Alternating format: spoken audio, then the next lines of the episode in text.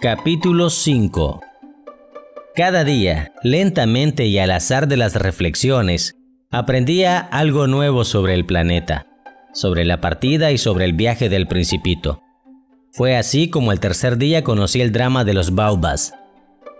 Fue también por el cordero y preocupado por una profunda duda cuando el principito me preguntó, ¿Es verdad que los corderos se comen los arbustos?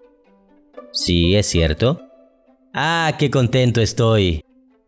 No comprendí qué importancia tenía para él que los corderos se comieran los arbustos, pero el principito añadió, entonces se comen también los baubas.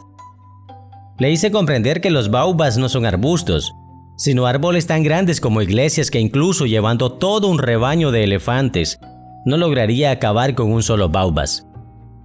Esto del rebaño le hizo reír mucho al principito. Habría que ponerlos unos sobre otros. Y luego añadió juiciosamente, los baubas comienzan por ser muy pequeñitos. Es cierto, pero ¿por qué quieres que tus corderos se coman a los baubas? Me contestó, vamos, como si fuera algo evidente. Me fue necesario un gran esfuerzo para comprender el problema. En el planeta del principito había como en todos los planetas hierbas buenas y hierbas malas, y por lo tanto semillas de unas y otras. De las buenas semillas salían buenas hierbas, y de las semillas malas, malas hierbas. Las semillas duermen en el secreto de la tierra durante un tiempo, hasta que un buen día una de ellas despierta en una encantadora ramita que mira hacia el sol. Se trata de una ramita de rábano o de rosal. Se puede dejar que crezca, como quiera. En cambio, si fuera una mala hierba, es preciso arrancarla inmediatamente.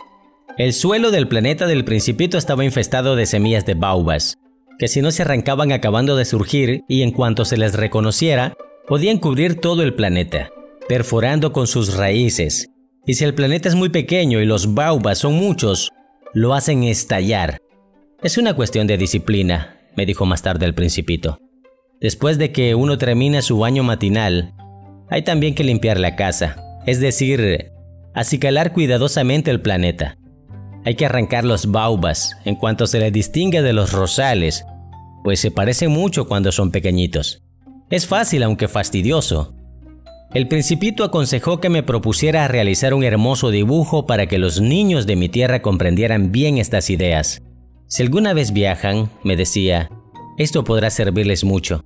A veces no hay inconvenientes en dejar para un poco más tarde el trabajo, pero tratándose de baubas, el retraso es siempre fatal. Yo he conocido un planeta habitado por un perezoso que descuidó tres arbustos. Siguiendo las indicaciones del principito realicé el dibujo. No me gusta adoptar el papel de moralista, pero como el peligro de los baubas es tan desconocido y el riesgo que puede correr quien llegue a perderse en un asteroide es tan grande, no dudo en hacer una excepción y exclamar, Niños, atención a los baubas.